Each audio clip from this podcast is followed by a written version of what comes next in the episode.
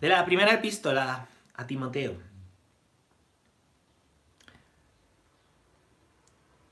Realizar el plan de Dios fundado en la fe. El fin de este mandato es la caridad que procede de un corazón limpio, de una conciencia recta y de una fe sincera. Algunos desviados de esta línea de conducta han venido a caer en una vana palabrería. Pretenden ser maestros de ley sin entender lo que dicen, ni lo que tan rotundamente afirman. la pilar, la, pilar, estoy yo, estoy yo bien. La caridad tiene tres pilares, tres pilares, chicos, ¿vale? Esto es primera epístola a Timoteo, capítulo 1, versículos 4 a 7. La caridad tiene tres pilares. El fin, la caridad procede de tres cosas.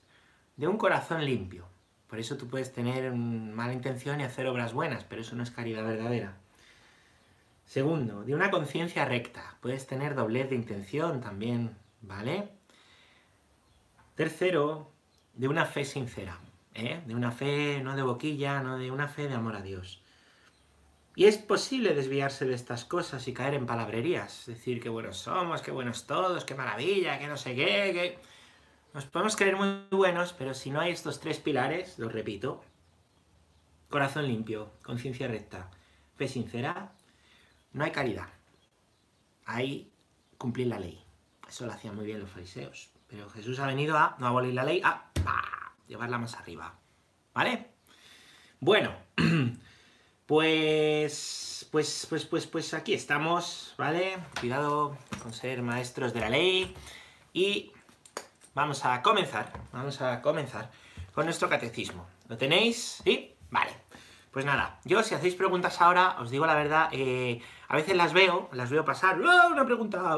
pero no, no las no las puedo asimilar del todo, ¿vale? Entonces no, no puedo ir respondiendo a las preguntas, pero eh, a lo mejor las hacéis, quiero decir, lo digo por, porque no es que no responda porque soy un borde, es porque, porque no sé hacer dos cosas a la vez. Entonces, cuando estoy pensando qué decir, no me sale. Eh, os pido disculpas, pero haremos preguntas al final, at the end, ¿vale? Bueno, pues vamos a comenzar eh, a leer el catecismo. Lo recordar si sois nuevos que tenéis vatican.va. Vatican.va. Catecismo de la Iglesia Católica, ¿vale? Seguro que lo tenéis por ahí en PDF. Em, yo le decía, le decía a mi, a mi hermano y... No, me preguntaba a mi hermano si está en PDF para mi madre, pues, pues seguro que lo has encontrado, Álvaro. ¿eh? Y estamos en el punto número 4, ya hemos, hemos leído un prólogo, ¿vale?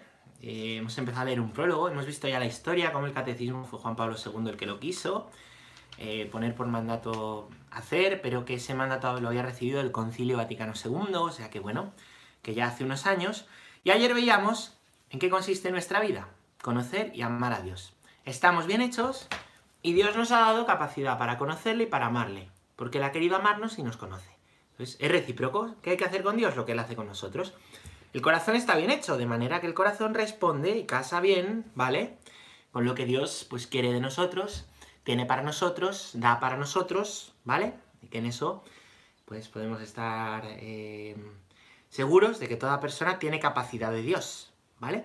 Me preguntaban, ¿pero qué pasa con una persona que, a lo mejor tiene una, una discapacidad, eh, una discapacidad eh, intelectual, ¿no? No puede conocer a Dios, no puede, no puede amar a Dios. Bueno, pues, pues tiene una herida, pero el hecho de ser persona, ¿eh? aunque tenga mermadas, alguna capacidad, el hecho de ser persona quiere decir, por lo que es, esa persona que tiene, que tiene una, una discapacidad, quiere decir, y no es quepa duda, ¿vale? que Dios le ama y que Dios le conoce. Y también nosotros, algunos se pueden mejor, otras personas difícil, ¿eh? más difícil, pero, pero son amados, son amados, aunque ellos no puedan a lo mejor responder a la manera que pensamos. Que luego habría que ver, ¿no? Yo ahora que he estado, estado este verano en Rusia de misión con algunos, pues con algunos jóvenes de aquí de la parroquia, ¿vale? Y, y me impresionaba, estuvimos ahí en una casa cuidando enfermos con discapacidad y había uno que se llamaba Sasa que subía corriendo a la capilla y se quedaba mirando al salario como en éxtasis. Como en éxtasis. Luego no hablaba con nadie, no conseguías hablar contigo, no conseguías hablar con nadie, pero decías, pues, decía una de las monjas que era místico.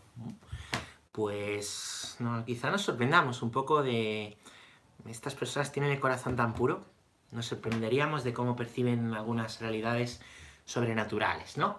Bueno, pues ese es nuestro fin, ¿vale? No sé si he respondido a la pregunta que me hacía, me hacía Clara.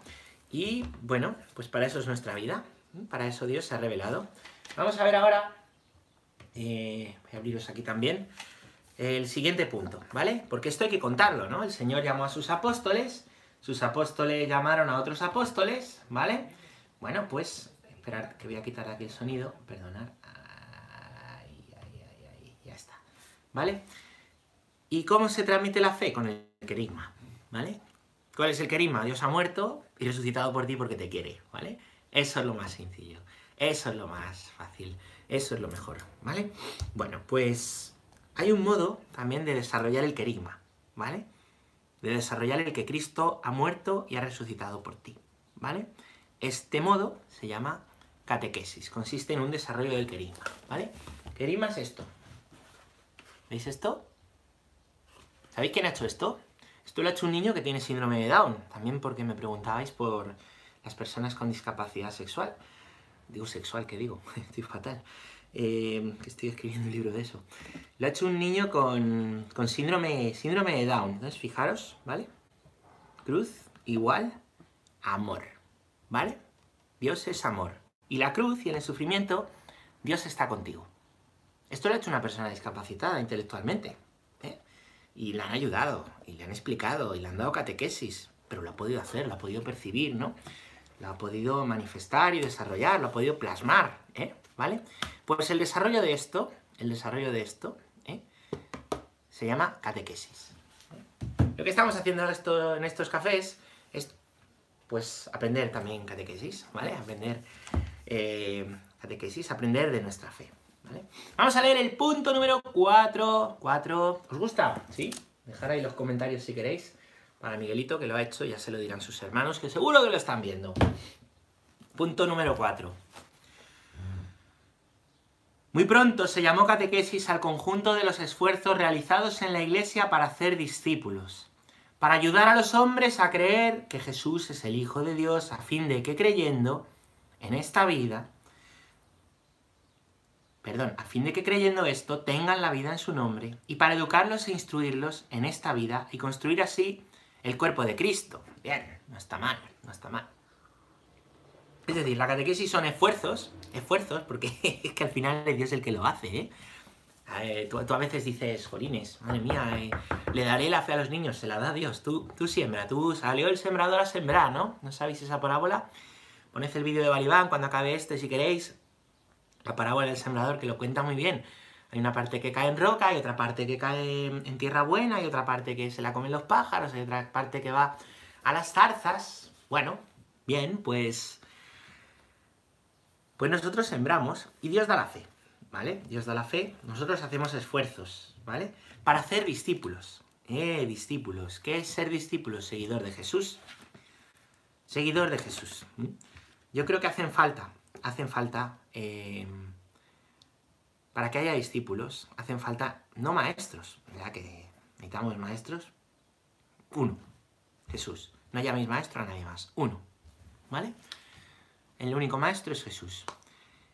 Entonces, mm, quien se dedica a la enseñanza, a la catequesis, ¿eh? aunque parece que ejerce de maestro, en realidad, más que maestro, es testigo. Para dar la fe no hace falta ir de maestro, ir de que ya me lo sé todo, ir de... hace falta ser testigo. No hay que dar una teoría, hay que, que, sí, hay que darla, pero no hay que dar simplemente una teoría, hay que explicarla con la propia vida, ¿vale? Mirar aquí, a mí lo que ha hecho este niño me explica el querigma mejor que seguro que muchos libros, ¿vale? Bien, bueno, pues para que haya discípulos tiene que haber testigos. Es decir, yo no sigo unas simples teorías, ¿vale? Por seguir a Dios, seguir a Dios no es seguir teorías. Aristóteles decía que en algo que se aproxima pues mucho a la idea de creación, que todo debía venir de un primer motor inmóvil. Eso lo decía Aristóteles, no lo llamaba Dios, pero decía una primera causa, ¿no? 300 años antes de Cristo, pero pero yo no le rezo un primer motor inmóvil, ¿no? Vosotros sí. A veces parece que le rezamos a un primer motor inmóvil, ¿no? A mí me pasa, pero, pero yo no le quiero rezar a un primer motor inmóvil. A mí un primer motor inmóvil no me cambia la vida. ¿Entendéis? Esto se hace carne, se hace vida, se vive. Por eso eh, pues para que haya discípulos tiene que haber testimonio y tiene que haber testigos, ¿vale? ¿En qué consiste este hacer discípulos? Pues hay que irlos educando, instruirlos, ¿no? Para ser el cuerpo de Cristo, ¿vale? Mirad, de esto os diría dos cosas. La fe nos va alimentando y nos va haciendo crecer, ¿vale? Tú, cuando has conocido a Cristo, no está todo hecho. Tienes mucha euforia. A mí me encanta la euforia de los conversos. Me da...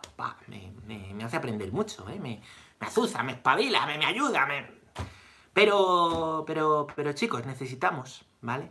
Necesitamos además luego ir creciendo. Y eso es un camino, ¿no? Los apóstoles, no les llamó eh, Jesús un día, ¡eh! Veníos, que vais a ser pescadores de hombres. Y se les llevó al Calvario y murió y resucitó, ¿no? ¿Me imagináis eso? Hubieran salido corriendo más de lo que, más de lo que le hicieron. Tuvieron un camino, un camino con Jesús. Estuvieron tres años, tres años con él. San Pablo, si leéis los Hechos de los Apóstoles, cuando le tira el Señor del caballo, no le dice, venga, ahora a predicar, vamos, a los Gálatas, a los Corintios, a los Tesalonicenses, a, los, a Timoteo y a Tito y a los romanos y a todos, ¿eh? y tu discípulo a los hebreos. No, le dijo, eh, vete a vivir con los apóstoles, vete a aprender un poco de Pedro y compañía, que ya ellos han estado ya conmigo, ¿vale? Es decir, la iglesia, la iglesia nos forma nos va formando. La iglesia es como un seno materno, ¿vale? Un niño a lo mejor que gatea quiere correr enseguida y se la pega. Un niño no le puedes dar un chuletón de buey buenísimo, ¿eh? que bien nos vendría en estos días. Pues, pues no. Un niño le tienes que dar papilla y poquito a poco con dientes le va dando cosas mejores. Pues así es conocer a Cristo. Poquito a poco la iglesia nos va dando más. Nos va sosteniendo con los sacramentos, aunque ahora pues es de una manera comunión espiritual, ¿vale? Y nos va dando, nos va dando para formarnos, ¿vale? Es importante formarse bien, ¿eh? No querer y creer que ya me lo sé todo y porque al final terminas haciendo lo que te da la gana y terminando, terminas siendo un falso maestro para que te sigan a ti, tus niños y tus chicos y tus historias y tu religión, tu religión de supermercado. Yo digo que a veces hacemos del cristianismo, que es una iglesia, una especie de religión de supermercado. Como que cojo lo que me gusta y lo que no me gusta, pues esto no, vivo lo que me gusta y lo que no me gusta. Me gusta mucho el Papa, menos cuando dice esto, el Evangelio está muy bien, pero esto no. Pero bueno, pues hombre, todo nada, ¿no? Santos o nada. Buen libro. Vale, entonces la iglesia nos va haciendo ese camino de discipulado. No hay que pensar que no lo sabemos todo y tampoco hay que estar toda la vida pensando, ay, yo, yo no puedo, yo no puedo dar testimonio, yo toda la vida aquí, toda la vida oyendo charlas, toda la vida leyendo, toda la vida, no, hombre, que la vida hay que ponerla en juego, ¿eh? Que la vida hay que ponerla en juego. Imagínate que estamos ya en la final de Champions y, hay que tirar un penalti y te dice el entrenador, tú sal, lo tiras. No, no, no. Pero si has entrenado penaltis, pero si sabes tirar penaltis, pero no, no, pero ¿cómo voy a tirar un penalti? Pues, que, los, que, tú estás, eres futbolista, estás para tirar penaltis. Pues, pero ¿cómo voy a dar testimonio? Pues porque eres cristiano, estás para eso, ya, ya, has tenido entrenamiento, ya tienes formación, ya tienes catequesis y la seguirás teniendo toda la vida, pero, pero, pero no te quedes ahí temeroso, ahí. Testimonio. Son días también de testimonio, de mucho testimonio, ¿eh? Os animo a, pues a dar testimonio, también testimonio de Dios, ¿eh? Mucho, mucho ánimo en eso también, ¿vale? Y en compartir y ser testigos estos días, ¿no? Por ejemplo, eh, me decía ayer una, pues una catequista cuando acabó la misa, ¿no? La verdad que se me rompía el corazón ayer porque... Porque, Jope, me llama, me escribe un mensaje rosa, ¿eh? es una carpintero que es una catequista, a lo mejor está ahí, ¿no? Y me dice que pues que se ha muerto, ¿no? Se ha muerto una vecina, la vecina de arriba.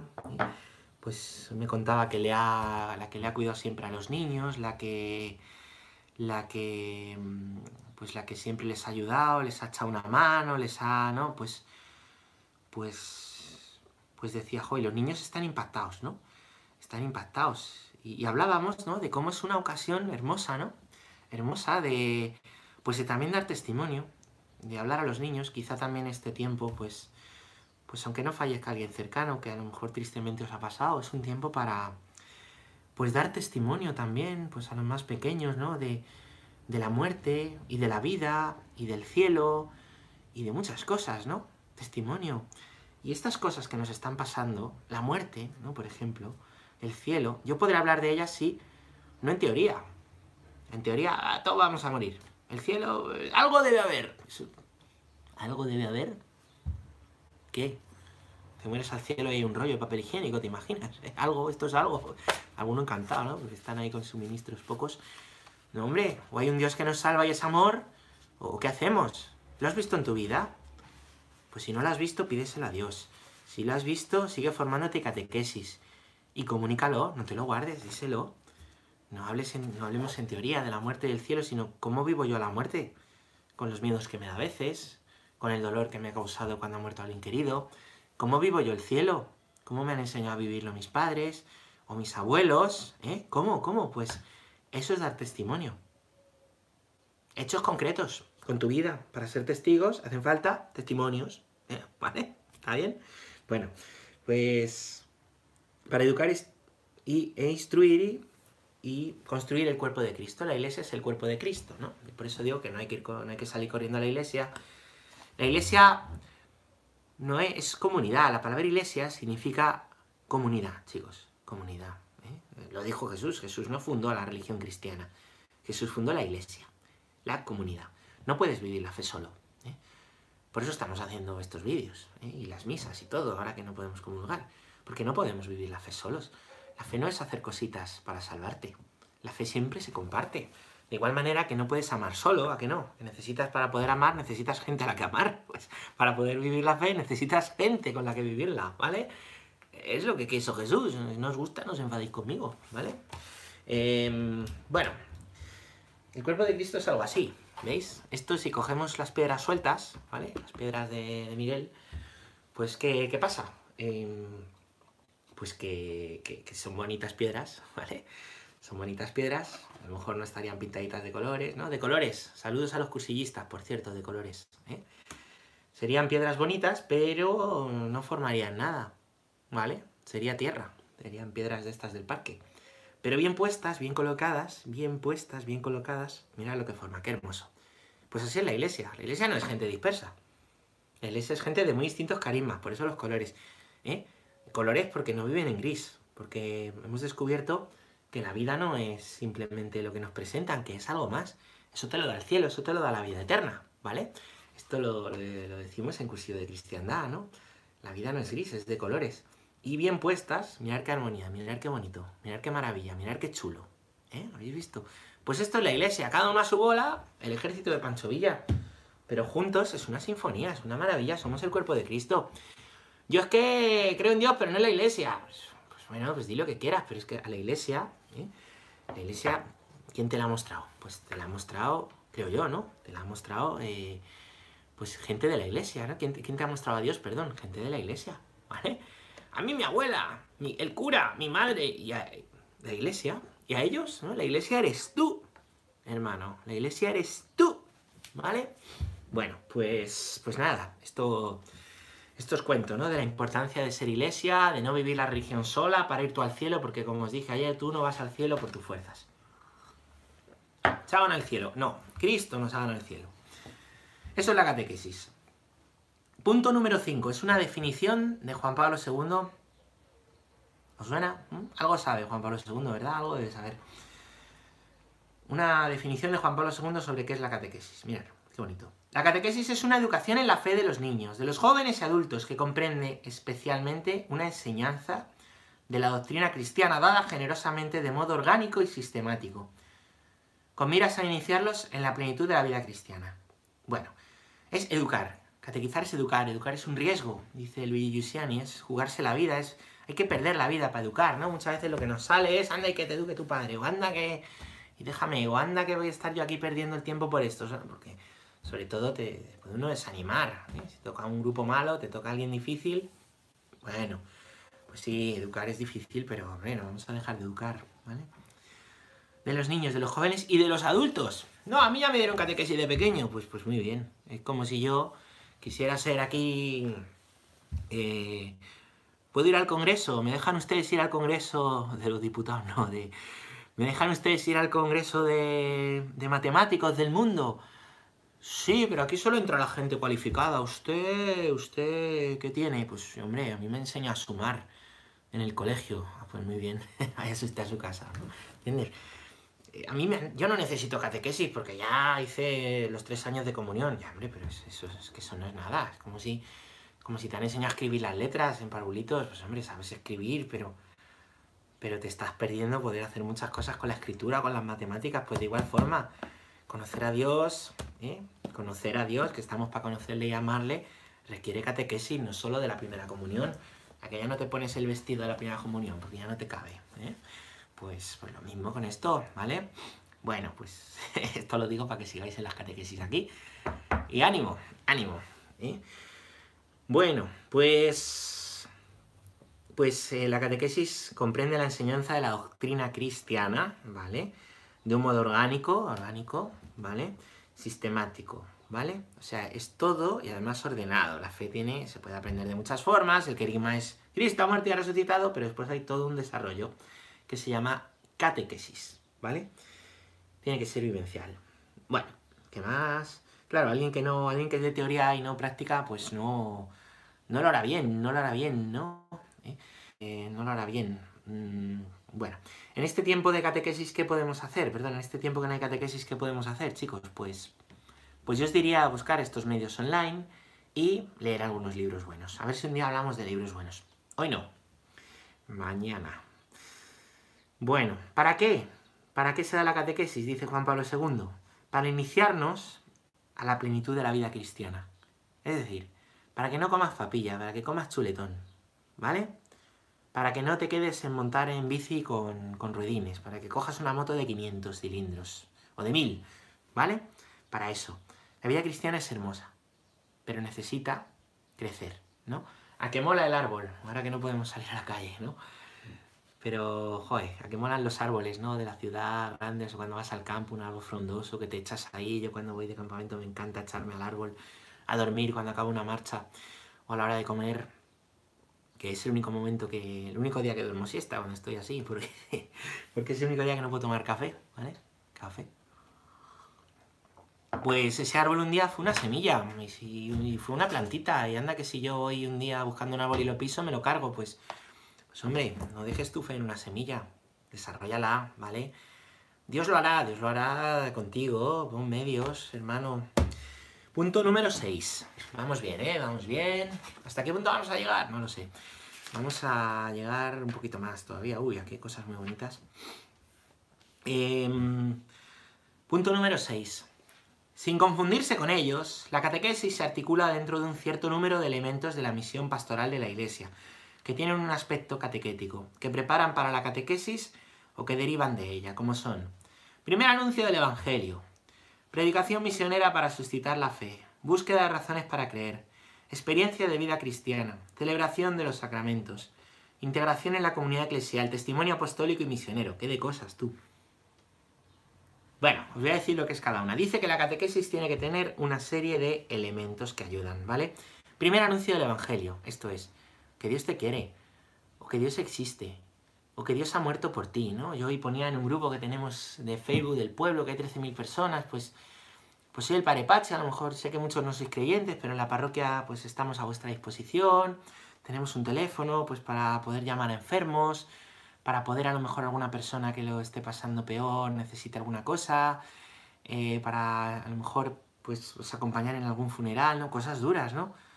Y quiero que sepáis que rezo por todos, aunque no seáis creyentes, porque Dios os quiere a todos y, y, la paz a todos. Pues, pues, pues qué bonito, ¿no? Había gente ahí que me decía, pues, pues yo creo, pero no voy a la iglesia, gracias. Pues yo no soy creyente, pero, pero gracias. Pues yo estoy pensando, ahora me ha hecho pensar, pues, bueno, pues, pues eso, ¿no? Pues primer anuncio es eso, es decir, y son buenos tiempos para un primer anuncio, chicos, en vuestras familias. Son muy buenos tiempos para un primer anuncio, decir, yo estoy fastidiado como tú, estoy, a lo mejor tú estás peor, o yo a lo mejor estoy peor, pero mira, a mí Dios, no, es meter Dios a, martillo, Dios, Dios, cree, cree, cree, sino, mira lo que ha hecho Dios, ¿vale? Mostrarlo con belleza, ¿vale? Después está la predicación, que es esto que yo estoy haciendo, desarrollar, ¿vale? Eh, búsqueda de razones para creer, ¿no? Dice Chesterton, que es un escritor inglés que a mí me gusta mucho, que cuidado con los fideísmos, es decir, cuidado con una fe supersticiosa, ¿vale? Que hay que usar la razón, hay que tener razones para creer. A veces se nos dice, "No, es que los cristianos creen en cualquier cosa y no saben. sin duda usted no conoce lo que decimos los cristianos. La fe está súper razonada, el catecismo está súper razonada, razonado, ¿no? Hay unas, hay unas, unas mm, maravillas, ¿no? De, de, eh, de, pensamiento cristiano. Ayer os hablaba, por ejemplo, del padre Carreira, ¿no? Y de las historias del padre Carreira ahí eh, metido de, en la astrofísica y en la tal. O, pienso en Jesús Silva, mi amigo, ¿no? Que, que está leyendo ahora unas cosas, me cuenta que, que tremendas. Eh, cuando acabe esto, ¿eh? ¿No? Lo podéis ver en su canal, que hace cosas muy buenas, ¿no? Ahora no os vayáis todavía, ¿eh? Em, bueno, pues, pues claro, ¿eh? decía entonces Chesterton que eh, no caer en fideísmos, un cristiano cuando entra a la iglesia se quita el sombrero, por aquello del respeto, ¿no? Te quitas la boina, te quitas el gorro, te quitas, si no ya te lo dirá alguna señora, ¡eh, niño! ¿Dónde vas? Pues uno se quita el sombrero, pero no se quita la cabeza cuando entra a la iglesia, ¿vale? Te descubres ante Dios por respeto, pero la razón y la fe van juntas, ¿vale? Hay una encíclica que habla de esto, Fides Ratio, Fe y Razón, que es de Juan Pablo II. Eh, está detrás de Joseph Ratzinger también, ¿no? Y habla de eso, de que la fe y la razón son dos alas para la vida, van juntas.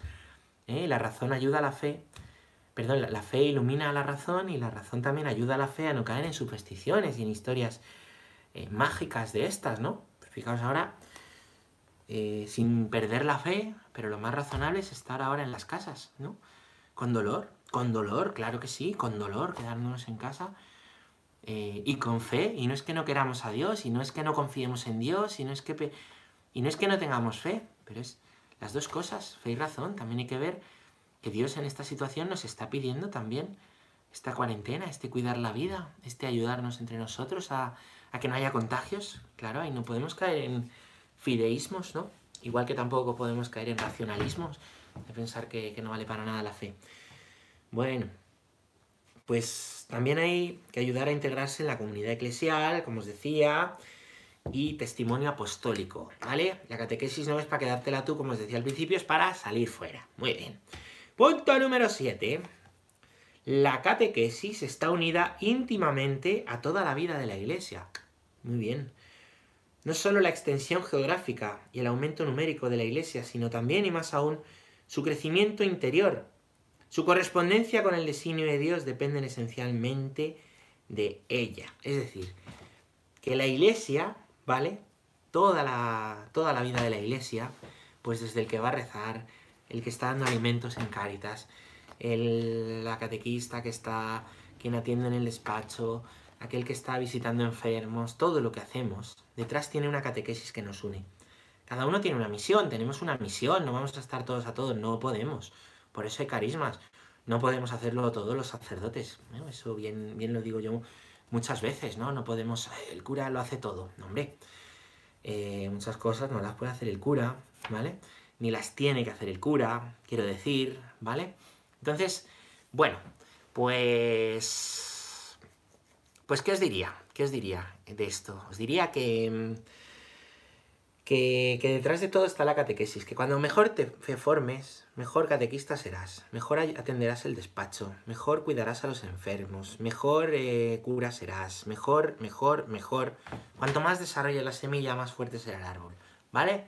Catequesis toda la vida, toda la vida, chicos, toda la vida, celebrar toda la vida. Bueno, punto número 8. 8. Los periodos de renovación de la iglesia son también tiempos en los que a la catequesis le corresponde un mayor empeño.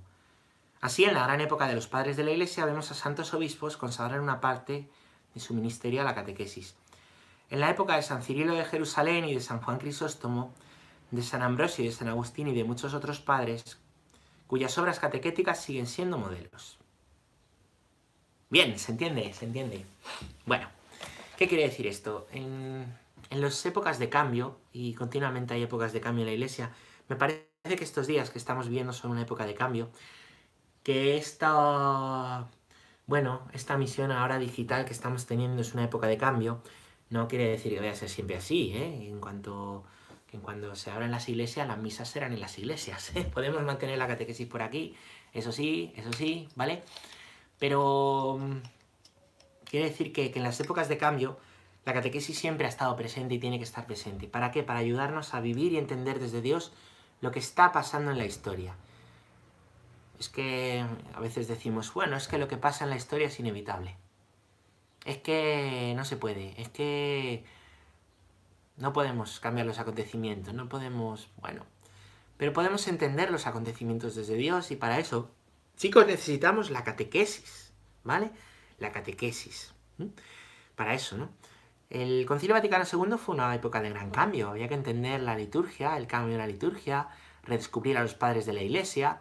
Ahora estamos en, no en una época de cambios. El Papa Francisco, eh, fan del Papa Francisco, dice que no es una época de cambios, es un cambio de época, ¿no? Han cambiado las relaciones, han cambiado la escala de valores, han cambiado las sociedades, la civilización que se intenta construir sin Dios tantas veces y ahora nos estamos dando cuenta, ¿no? De que nosotros que, tantas veces hemos intentado en nuestras sociedades construir la civilización sin Dios, hacer leyes sin Dios, ¿eh? estábamos hasta hace cuatro días hablando de eutanasia y o dramas de aborto, dramas de... Y, todo el sufrimiento que hay detrás para las personas, porque las personas sufren siempre. La iglesia con estas leyes no es por condenar a nadie, es siempre, siempre, como la cuarentena, esta, para salvar personas, salvar vidas, ¿no? Salvar vidas que, sufren, ¿no? propias madres, ¿eh? los abortos. Bueno, pues os decía, ¿no? Estamos ¿no? en un cambio de. en un cambio de época, en una época de cambios. Y quizás estos días nos estamos también dando la cuenta, cuenta de que por mucho. Por mucho que intentemos legislar sin Dios y construir una civilización sin Dios, no funciona. Hace falta más Dios que nunca. ¿eh? Más que nunca. Yo lo veo, hay unas ganas de fe, de, cuestionamiento, preguntas, dudas, buscad a Dios, buscad a Dios. Ahora que se nos caen otros dioses de mi trabajo, mi ocio, mi, mi propia vida, ¿qué, va a pasar la vida de los míos, que tanto estamos sufriendo. Yo estoy sufriendo mucho, ¿eh? Aunque os lo diga muy alegremente, porque intento aquí, pues... Pero, pero, buscad a Dios, buscad a Dios cuando todo se cae, buscad a Dios. Decía mi obispo esta mañana en una homilía que ha hecho en la misa, me ha gustado, me ha ayudado, ¿no? Es tiempo de, de solo Dios, ni siquiera las cosas de Dios, solo Dios. Ahora que tantas cosas de Dios, como los sacramentos, que es Dios, eh, como el estar juntos en las parroquias, como mi misión concreta, se cae, a ver si he hecho yo un ídolo de eso también. Pues no busquéis las cosas de Dios, buscad solo a Dios, solo a Dios, solo a Dios. Bueno, pues esto ha pasado siempre, ¿no? Porque la Iglesia ha puesto en el mundo siempre lo que... Bueno, ¿cuál es la misión de la Iglesia? poner en el mundo lo que, lo que falta, ¿vale? Sí, cuando hace falta testimonio, testimonio, siempre hace falta testimonio. Cuando, cuando en la iglesia hacía falta un gran esfuerzo catequizador, porque el imperio romano oficialmente es cristiano, pues aquí se nos hablaba de San Cirilo de Jerusalén, que tiene unos escritos preciosos, preciosos, ¿no? Pues, pues, pues hablándonos, ¿no? Hablándonos de, la, la, importancia del bautismo, de la formación tratando de catequizar a tanta gente nueva que estaba entrando en la iglesia y que venía de, las religiones paganas, ¿vale? Bien, cuando, cuando han hecho falta, em, pues, pues, cuando han hecho falta eh, la caridad, pues, pues se ha vivido especialmente, bueno, antes, ¿no? Cuando, cuando en Europa los bárbaros estaban por toda Europa, la fe se ha mantenido y las obras de estos padres de la iglesia y la oración en los monasterios, lo que ha unido a Europa alguna vez no ha sido el euro, ha sido la fe. de verdad lo digo, mirar si ahora se, ahora el Brexit, ¿no? Y, no sé, no sé qué pasará, si cuando acabe todo esto iremos más a la desunión en Europa, ¿no? Lo que ha unido a Europa un día ha sido la fe, ha sido los conventos que, fundó San Benito, y han conservado la cultura, y también la cultura que no era cristiana, las obras, las obras de los griegos, ¿eh? de todo el derecho romano, que, que, son pilares también de Europa. Eso, pues chicos, lo, ha conservado, lo ha mantenido, la, fe, la iglesia, ¿no?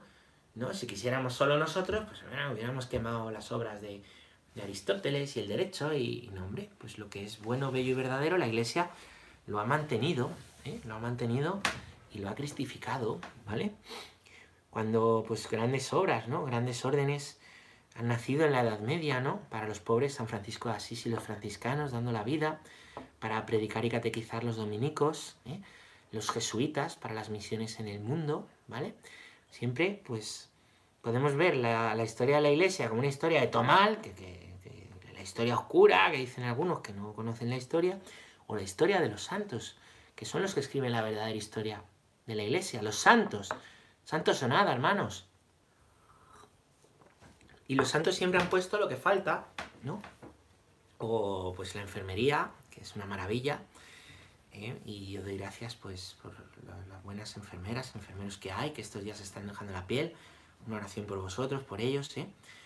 Pues, pues también, ¿no? Ahí las órdenes de, de, monjas, ¿no? Las hijas de la caridad, que aquí en Valdemoro las queremos muchísimo, ¿no? Son pioneras, ¿no? O pienso que hoy en, hay universidades donde se hacen scratches a capillas y se grita y, y se van ahí sin camiseta, pintadas y, y, y, esas universidades las ha fundado la iglesia para que el conocimiento llegue, ¿eh? para que el conocimiento llegue. Es muy curioso, ¿no? ¿Qué falta en estos tiempos, chicos? La iglesia siempre ha puesto en el mundo lo que falta. ¿Qué falta en estos tiempos? ¿Mm? Pues os animo a ver qué falta de fe, de esperanza y de caridad en tu vida, en la de los tuyos, y a ponerlo, ¿vale? A ser santo y en este cambio de época poder construir también la historia. Por cierto que recomiendo también la lectura de los padres de la iglesia, sobre todo porque son obras que a lo mejor estos días eh, no podemos comprar libros, ¿vale? Pero si tenéis un libro electrónico sí, ¿vale? Y luego en internet hay muchos que se pueden encontrar gratuitamente de los padres de la iglesia, ¿no? Por ejemplo, hay cosas muy buenas de San Agustín. Os recomiendo leer las confesiones. ¿eh? Libro recomendado del día, las confesiones de San Agustín. Mira, a partir de mañana vamos a recomendar un libro cada día. Hoy, buena idea. vamos a recomendar las confesiones de San Agustín, ¿vale? No tenéis que leer todos, porque si digo uno todos los días nos va a dar tiempo. Alguno más espabilado, a mi amiga Marta sí que le daría tiempo a leer dos o tres todos los días. Pero bueno, si no os da tiempo, eh, ir cogiendo el que os guste, ¿vale? Bueno, pues, pues nada, que los santos siguen siendo modelos. Buscad a los santos para poder vosotros vivir este tiempo difícil con santidad. Buscad la llama de la fe que en la historia no se ha apagado jamás para poder mantener esa llama de la fe en estos tiempos de dificultad.